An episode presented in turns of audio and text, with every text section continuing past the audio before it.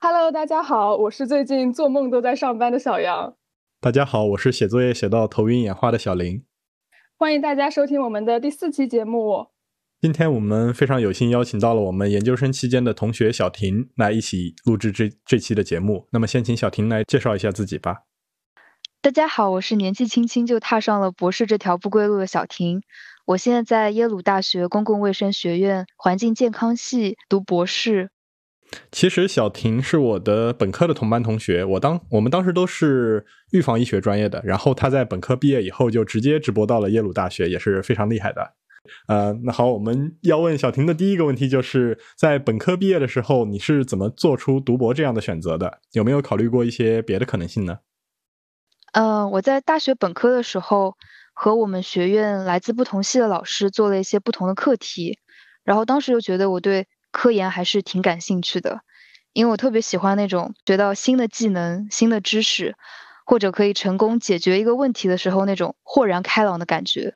所以我当时本科毕业，就是我很确定的就是我想要继续读书，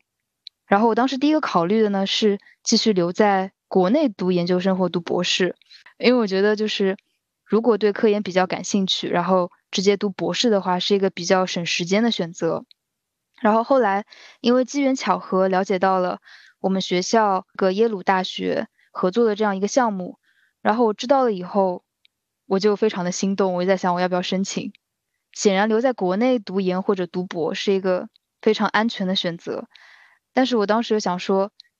那可是耶鲁大学，就是万一我申请上了呢？所以我当时就特别的纠结。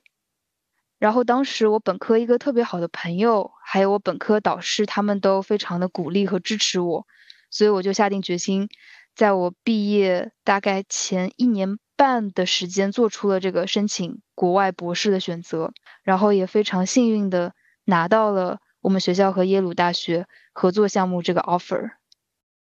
刚刚小婷提到有考虑过保研，其实我当时本科毕业的时候也是可以选择保研作为一个很安全的选项，但是我当时太实在太痛恨我本科的专业了，就我本科的专业是食品科学，现在我回想起来，它其实是一个是一个很有趣的专业，但是它是一个基于湿实验的专业。就如果在这个专业继续读研的话，就意味着你很大一部分的工作，或者说绝大部分的时间都是要在实验室里做实验的。而且，如果仅仅是那些化学实验，我都还可以勉强接受。但是在我们专业深造下去的话，基本上都要做小鼠实验，因为是食品相关的嘛，所以基本都是要做到动物实验的。啊，我就是特别的难以接受这个，所以就完全没考虑在本专业深造，就当时只想着赶紧换一个专业。这一点我深有感触，因为我去到的是耶鲁大学这边叫环境健康科学系的一个部门。然后我们系的一个好处呢，就是来这里读博的第一年，我们会去到两个不同的实验室进行轮转，然后你可以选择一个你感兴趣的实验室留下来继续做你的课题。然后我第一个学期就去到了一个做分子流病的老师的实验室，然后他的课题非常的有意思。但是我自己一动手做实验，我就发现我对这个领域真的不擅长。虽然那个时候我还不知道我对什么感兴趣，但是我很确定的是我对这个领域没有那么感兴趣。然后我就坚定的想说，我要找到一个我更感兴趣的实验室。哎，那我这边想插一个问题，就是你们本科的专业是会去做 wet lab 吗？或者说 wet lab 做的多吗？嗯，有的系是有的，比如像毒理系，比如像营养系。呃，我觉得这里其实可以说一说啊，就是我们预防医学的本科的话，呃，除了教学性质的实验，比如像分子流病，呃，里面会教一些 Western blot PCR 和那 RT PCR 这些东西，所有人都要学一遍以外的话，嗯。体现出同学之间方向选择的差异性的话，还是在毕体现在毕设上。就是说，你如果对卫生经济学的东西感兴趣，你就可以去做经济学的模型。呃，也有人去做嗯 survey，就是去收问卷；也有人会去做一些试实验，比如像在实验室里面养老鼠、养线虫。也有人像像我这种选毕设的话，就是偏向于 statistical 一点的话，就是完全是 dry lab 了，就是一台电脑就可以做毕设的。嗯，小婷，你当时是做的是什么样的毕设？我当时毕设其实做的是和叫社会行为科学相关的一些内容，然后主要是因为我当时本科主要负责我的老师他做的是这个内容，然后主要做了一些心理学，还有一些 LGBT 人群相关的一些研究，然后我当时是挺感兴趣的。不过后来因为申请耶鲁的时候，也是又一些机缘巧合，因为当时一开始申请的这个社会行为科学系，他不招收新的学生，然后就把我换到了现在这个环境健康科学系。啊，对，其实就是我们从本科的专业来看也好，还是从公共卫生这个角度也好，就是我们这个专业其实是可以非常的。呃，diverse 的，就是说你既可以去做湿实验，去做 wet lab，也可以去做呃 dry lab，就像我这种一台电脑就就可以把毕设给做出来的。当然也有，你也你要是对下现场感兴趣的话，你也有跑社区收问卷的一些选择。就是总之来说的话，就是取决于你想做什么，你想找找呃你找的是什么样的导师，就决定了你呃你的研究方向，大概是这样。哦，那我的本科专业是这样的，就我们系的 lab 基本上都是 wet lab，然后我们当时的毕设就基本上几乎大家全都是泡在实验室里，就有搞牛奶的，有搞水果的，还有搞肉类、搞大米的，就没有听说过任何的 dry lab 吧？感觉。哎，那你们的这个 wet lab 听上去更像是厨房啊。呃，就我们的有些实验室是会是会分为化学品区和食品区的，就是食品区的话就必须使用食品级的东西，呃，不能把化学品带过去，这样就有一些实验室的守则吧，可能跟一般的化学实验室不太一样。哎，那你之前说不是还有就一些小鼠相关的实验，那个是？呃，老鼠是单独在一栋楼里的。说实话，我是没去过，除了大一实验课杀过一次老鼠以外，我后来都再也没有碰过老鼠了。就我当时有一个很好的朋友，他的科研项目是天天要去老鼠房里给小鼠做眼球采血，我听了以后都头感觉头皮发麻。然后我是直到了解到生物统计这种相关的专业之后，我才知道原来还有 dry lab 这种好事。就是原来还有这种有个电脑就可以把专业念下来的这种好事，而且像疫情期间这种专业受到的影响就会很少，因为都完全可以在家学习嘛。然后像我以前很多读继续读生物或者化学方向的同学，他们疫情期间啊不能去实验室的话，就会对他们的科研进度造成很大的影响。嗯，总结来说，我其实就是在本科期间，因为做过很长时间的实实验，所以我就知道自己此生是真的再也不想做实验了。然后当时就很坚定的换了专业。这一点我非常理解，而且你说这个食品区和化学区，就让我想到了我们系正好有两个分支，一个是流病的方向，一个是毒理的方向。然后你说的这个就有点像我们毒理这个方向。啊，对，其实就是我们这些专业的话，都是相互之间有很多交叉的这种，嗯，比如像我们那边其实也有一个系，就是叫做食品安全系嘛，就是我本科医学院现在可能是最大的一个系了，就是做食品安全以及营养相关的一个方向。然后我觉得个人公共卫生的话，各个行业本身就是带有很强的一个交叉学科的一个属性的。比如像我自己现在在学流行病学，我觉得流行病学它本身既可以和呃，食品或者说营养联姻就是营养流行病学，也可以和环境卫生有一个互动，就是我们的环卫流行病学。当然，也可以和生酮搞在一起，对吧？就是这些东西最后都是相关的。扯得稍微有点远了，那我们回到刚才的问题，就是小听，你本科毕业的时候有考虑过其他的选择吗？比如像说去企业就业，或者说去考公务员之类的。像去企业就业的话，其实我现在也在考虑，就是我不完全排斥。嗯，但是我当时想的是，本科毕业的话，我还是想继续读书，就是再拿一个研究生或者博士的文凭，然后再看什么岗位适合自己。然后至于这个公务员的话，我的父母跟我提过很多次，因为我感觉公务员本身好像就是父母这一辈的人都会特别喜欢的这样一个职业。但是我觉得我喜欢生活当中有一点这种不确定性，就是如果我每天起床。都会觉得我又要研究一个什么新的东西，又要探索一个什么新的一个什么方法，或者查一个新的资料，我就会觉得生活特别的有干劲，特别的有期待。所以我觉得做科研就很好的满足了我这样的一种期待。在公务员这一点上，我爸妈也是，就是父母那一代人，他们可能都会觉得公务员是很好的选择。呃，放在以前的话，这种话我肯定是不听的。但是自从我真的在企业上班之后，我就开始有点动摇了。就因为我其实就我自己个人的性格原因吧，我特别想要一个那种一劳永逸的，就是能呃或者说是一直能做下去的工作。但是我现在人在外企嘛，而且在上海这边，整个环境给人的感觉是跳槽会比较频繁，嗯，就业市场的这个流动性很大。这个和我的想法还是嗯不太符合的，就是在我的概念里，即使即使外企不像国企或者央企那么稳定，但是一份工作至少也能做个也能做个五六年，或者至少三四年吧。那像现在的我现在在的这个公司，啊，实际情况我就发现完全不是这样，感觉人员流动还挺大的。对我今天我也是今天才知道，小婷之前也在我我现在供职的公司实习过。对对对，这一点很巧。那听起来，我觉得你可能会适合选择像老师或者医生这种随着经验的积累，你会越做越好的，呃，这种铁饭碗的职业。啊，如果不考虑现实因素的话，确实是这样的。嗯，不过做老师，我觉得我可能有点没有耐心。嗯，就如果说教一个学生，我怎么教他都教不会的话，我可能就暴走了。啊，你你这么一说，让我想到了我最近正好说。呃，上我们的流行病学专业课，我去 Office Hour 排队问问题的一个经历啊，我听完我就会觉得，就怎么说呢？好像，呃，当场就击碎了我想当一个 faculty 的梦想，你知道吗？就是我排着队等着问教授问题的时候，我就会觉得自己的耐心好像没有自己想象中的那么好。而你作为一个传道授业解惑的老师或者教授，你可能需要直面学生的参差。呃，作为老师的话，需要非常耐心的去用不同的方法，让学生去理解你眼中可能是非常简单的东西。就我觉得这件这这件事情，在我现在看来，可能还是有一定挑战性的。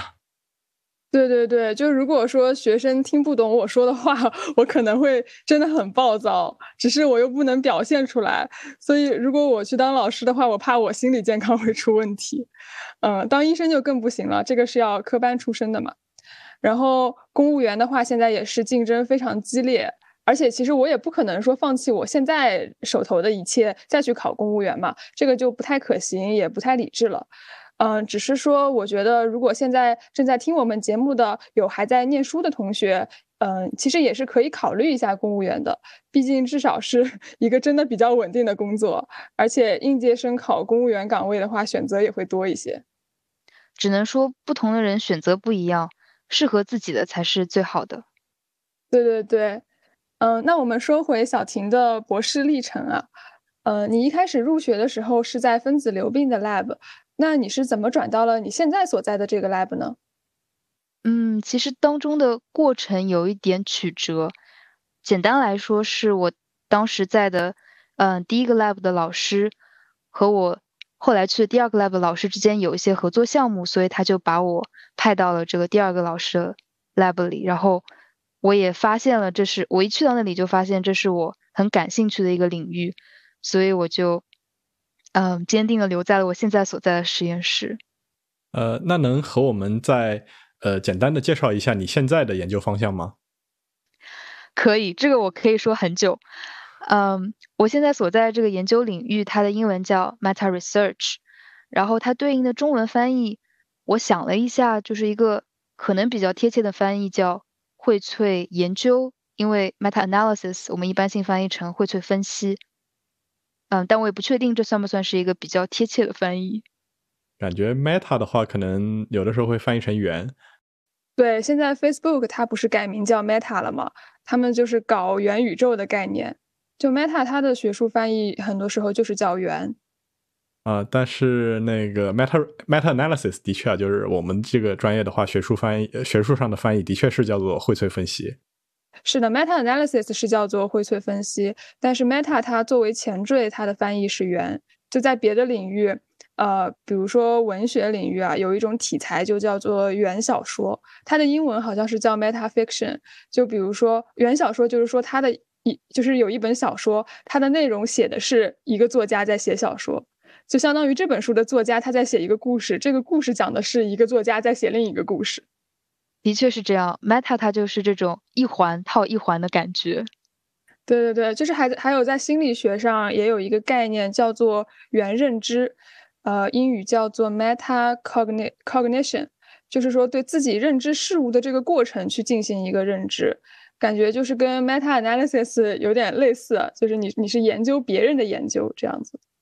呃，就是如果抠定义的话，meta research 它的标准的定义是 research on research itself，就是所有基于研究的研究。都属于 meta research 的范围，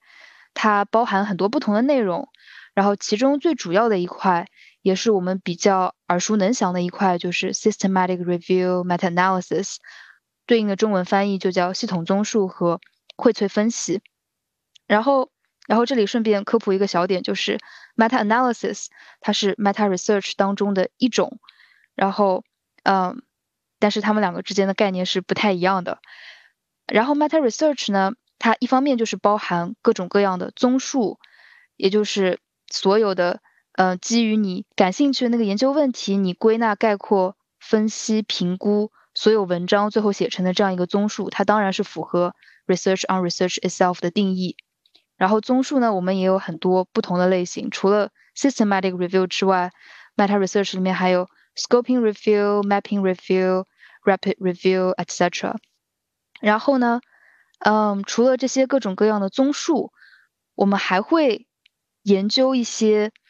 嗯，跟研究的一些本身的性质或者特质相关的内容。然后这么说可能会比较抽象，我可以举一个例子，大家理解起来会比较直观。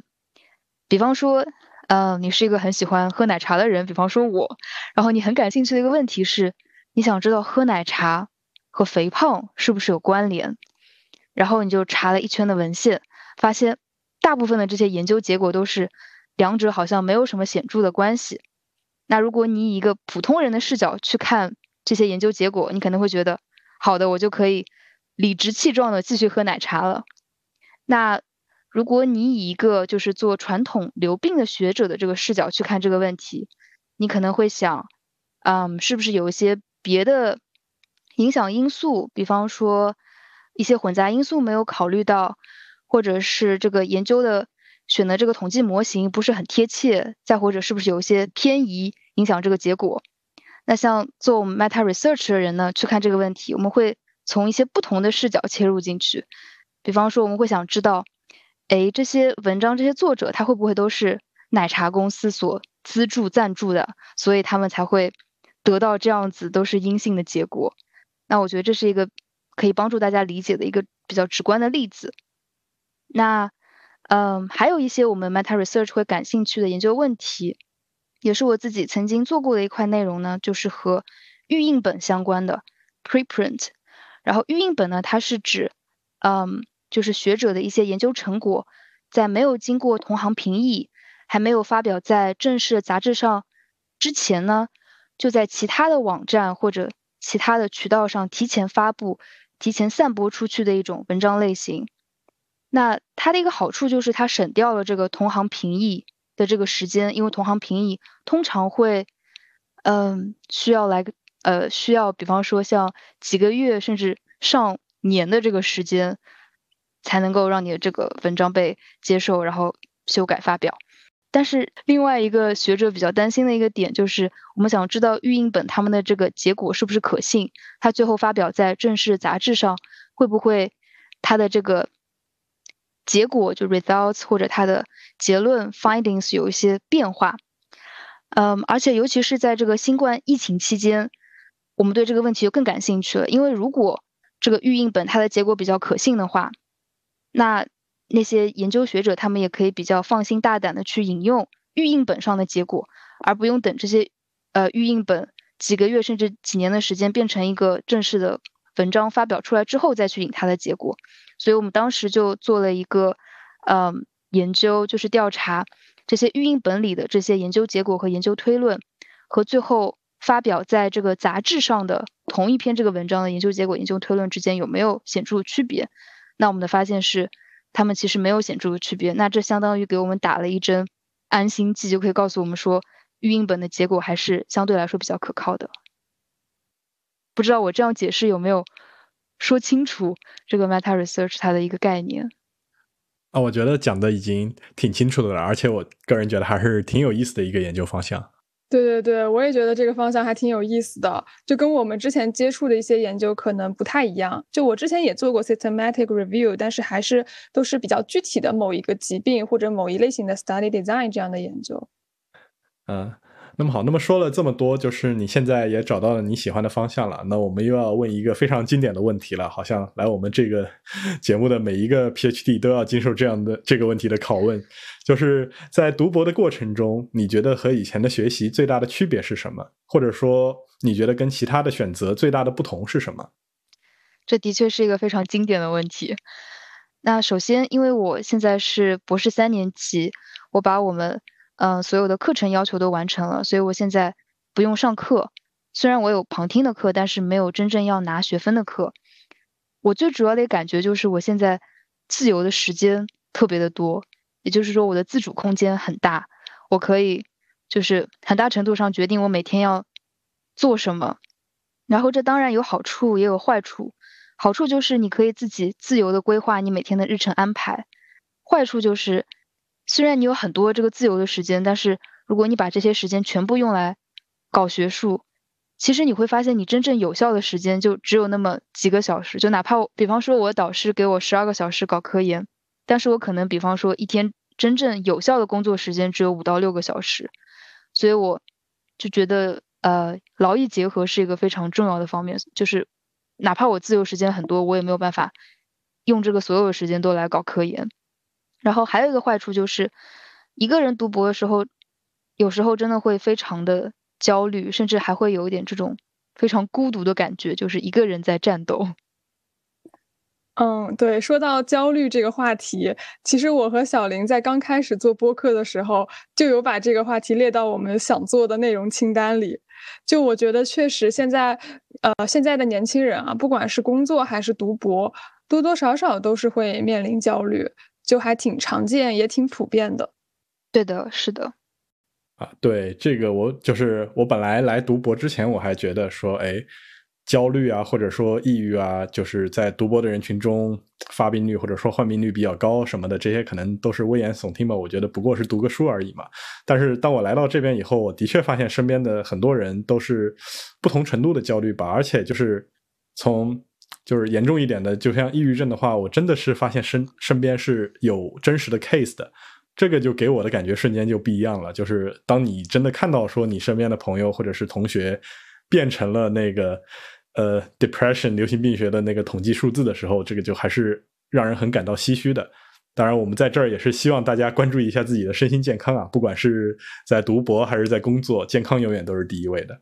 而且像我们三个人的，就是工作性质都是处于一个长期的对着工对对着电脑的状态，啊，颈椎、腰椎还有视力都挺容易受到损伤的。所以就是在这里提醒我们自己，也提醒大家一定要注意健康的问题。就平时要端正坐姿，多活动活动，然后注意不要用眼过度等等。嗯，这些才是真正最重要的事情。啊，对，其实这也是一个 public health 一个非常经典的。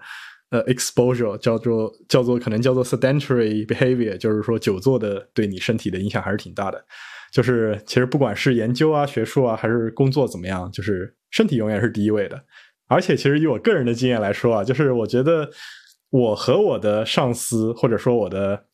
呃 super 呃我的 advisor 或者大老板、小老板，还是实验室里的一些前辈，或者说一些厉害的同学同辈之间的差距。啊，真的不是我读书期间去牺牲自己的健康，豁出去干活学习就能追得上的。尤其是老板们，我觉得他们几十年的积累对我来说的话，就是一个降维打击。关于这个导师的降维打击，我要分享我前两天朋友圈里看到的一个截图，就是那个截图上是一个提问啊，为什么很多科研厉害的老师却不擅长教课？底下的这个回复就说。啊，老鹰拍拍翅膀就能从一座山飞到另一座山。它既无法理解鸡为什么要一步步走过去，又无法知道鸡是怎样一步步走过去的，还无法教会鸡怎样拍拍翅膀就飞过去。我觉得这个就是我上学的时候的一个感受。我现在觉得我现在在读博和这个感觉差的也没有太远。就是我觉得，就是我的老板那个真是角度站得非常的高，而且就是积累非常深厚。就是太厉害了，你知道吧？就你感觉他什么都会，你在他面前做的那点非常简单的学术学术的内容的话，就是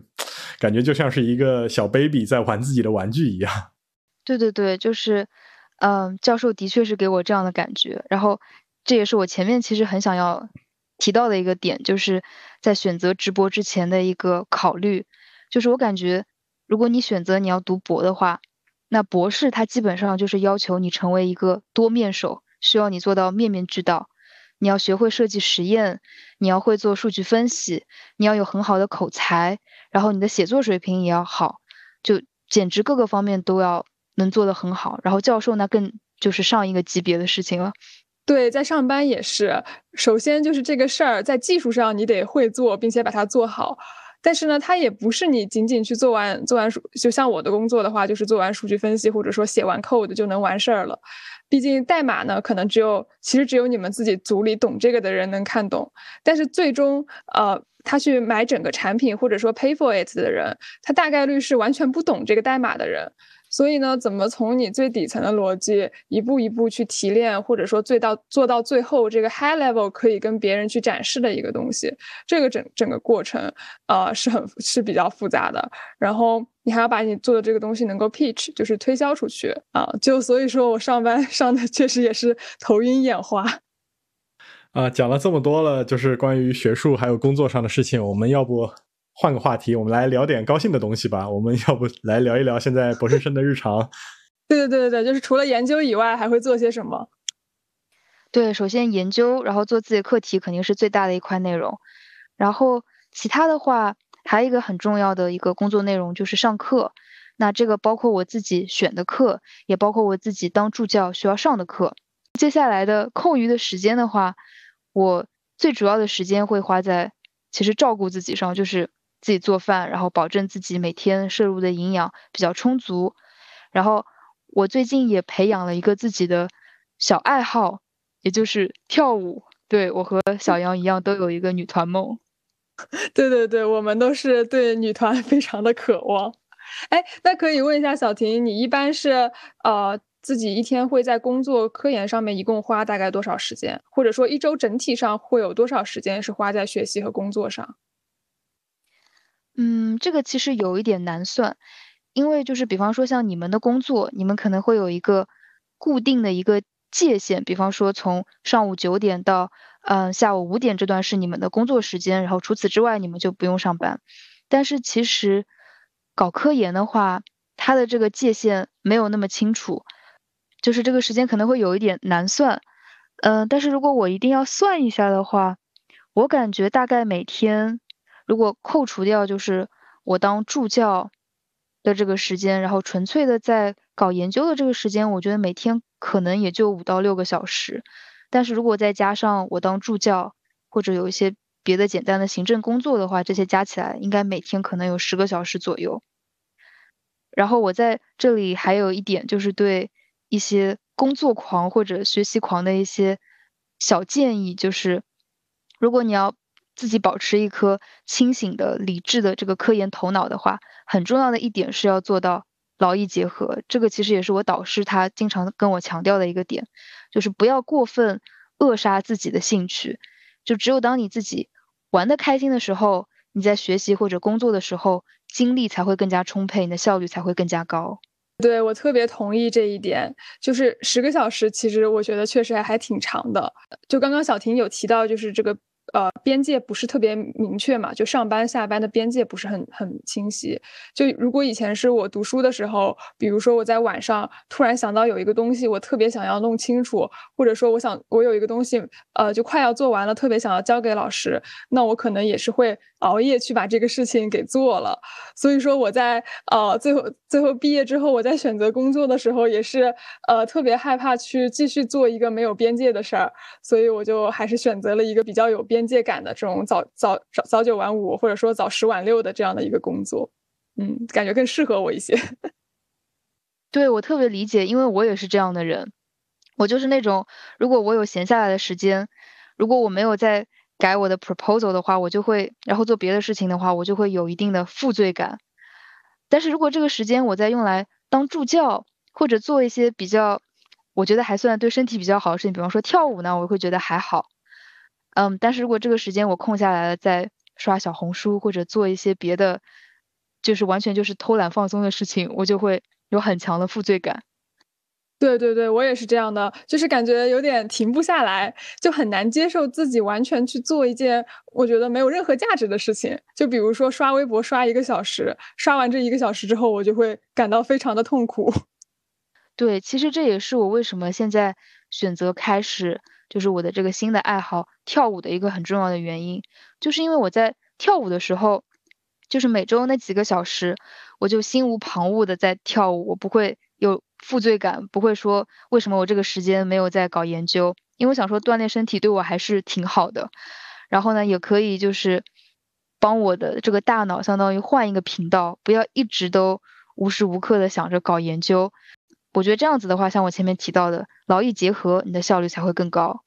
然后我觉得当你有了一个这样的爱好，每周或者每天有一定的时间，你是可以完全放下手机，然后不看你的工作邮件。做一个你自己真正感兴趣的事情，这才是可以帮助你自己，就是达到生活工作平衡的这样一个好的方法。对我强烈同意这一点。就其实我做这个播客也是，呃，一方面就是因为我现在工作相对来说比较有界限嘛，那下班之后的比较空闲的时间，我很难接受自己完全什么都不做。呃，所以我就会去做很多我以前想要做，但是可能因为以前上学比较忙，没有时间，然后一直没做的事情。就比如说，呃，继续运营我的公众号，还有开始搞这个播客之类的。好了，听了这么多，呃，关于博士也好，还是呃工作的人生活的日常也好，就是我们，呃，还有最后一个问题，就是说，小婷毕业以后有没有什么打算？是想继续搞科研呢，还是说有一些别的什么想法？嗯，就是。反正目前看来，我还是挺喜欢做科研的。然后就是我在说我的想法之前，先声明一下，我很有可能之后还会换我的想法。因为比方说，我打算申请耶鲁的博士，也是我本科最后一年才临时转换的一个想法。然后我目前对于我未来发展的一个，嗯，一个比较心仪的岗位呢，它的英文叫 research scientist。那如果我把它翻译成中文的话，应该是叫研究科学家。这个名字好像翻译成中文感觉特别的高大上。然后这个 research scientist，它简单来说和我们普通认知的这个教授，它的一个主要区别就是一，research scientist 不用教书，然后第二点他也不用自己写 grant，然后第三点就是行政工作也比较少。简单来说，它就是纯粹的搞研究，而且其实大部分时候都是和别的合作者一起合作，因为。我是那种，就是我自己就挺喜欢搞研究，虽然我也很喜欢上课当助教，但是我不太喜欢在一个时间段里面同时做很多的事情。如果我同时在教书，同时在写 grant，同时又在带学生，我会很担心我这样子可能一件事情都做不好。那我自己权衡一下，我觉得在上课和搞研究当中，我更喜欢搞研究，所以我觉得。目前来说，research scientist 是我比较心仪的一个岗位，而且我也听说，不管是企业还是高校，它都会有这样一个岗位。对，而且我感觉根据你的描述，可能企业里会有一个比较适合的岗位。就是我最近正好在读一本书，呃，因为我在做投资嘛，最近在研究转基因方面的一些内容，就有人给我推荐了一本书，叫《收获之神》，讲的是转基因发展的历史。然后，美国最著名的。转基因推动者是一家公司，叫做孟山都，呃，应该是这个领域全球最有名的一家公司。它现在已经被拜耳收购了。然后这家公司最早在八十年代的时候，他们为什么能发达起来呢？他的做法就是去赞助科学家。就在当时，很多的科学家他们也是苦于没有经费，然后要找教职啊之类的。那孟山都他作为一个企业，他很有钱，他就去赞助这些科学家的实验室。然后科学家如果遇到什么困难，孟山都就帮他们去解决。通过这种方式，就结识了很多很厉害的科学家。然后这些科学家就在这个企业给的条件下，他们就可以心无旁骛的去做研究，然后也不用担忧这个经费的问题，也没有寻找教职这种压力。然后就在这种企业里，他们反而能够去潜下心来做研究。当然，最后研究的结果就是会被孟山都区占为己有，他们就申请了一系列转基因，还有那个启动子之类相关的专利，最后都是归归公司所有的。那有一些科学家是会对此颇有微词吧，但是也有很多科学家他们是认可这种做法的，就是说你不用让我去教书，然后搞那么多竞争，发那么多文章的压力，然后每天还要为了申请一点经费在那里苦苦写 grant 之类的，就有一些企业他会提供给你这样一个听起来还算挺美好的一个科研环境，去让科学家专心做研究。我就感觉这种类型的岗位还挺像小婷刚刚描述的这种情况的。然后现在很多的大企业里面也是有这种可以做科研的 research team 的。哎，这个我倒是第一次听说，我觉得也还挺有意思的。但是和我个人的想法还是有一些出入的，因为就是从我个人的角度来说，我还是会觉得，呃，可能教书会更有意思一点。所以说我之前也说了，我总觉得自己会有一个教授梦。呃，但是问题是我暂时又没那么喜欢科研，其实就感觉自己目前在科研。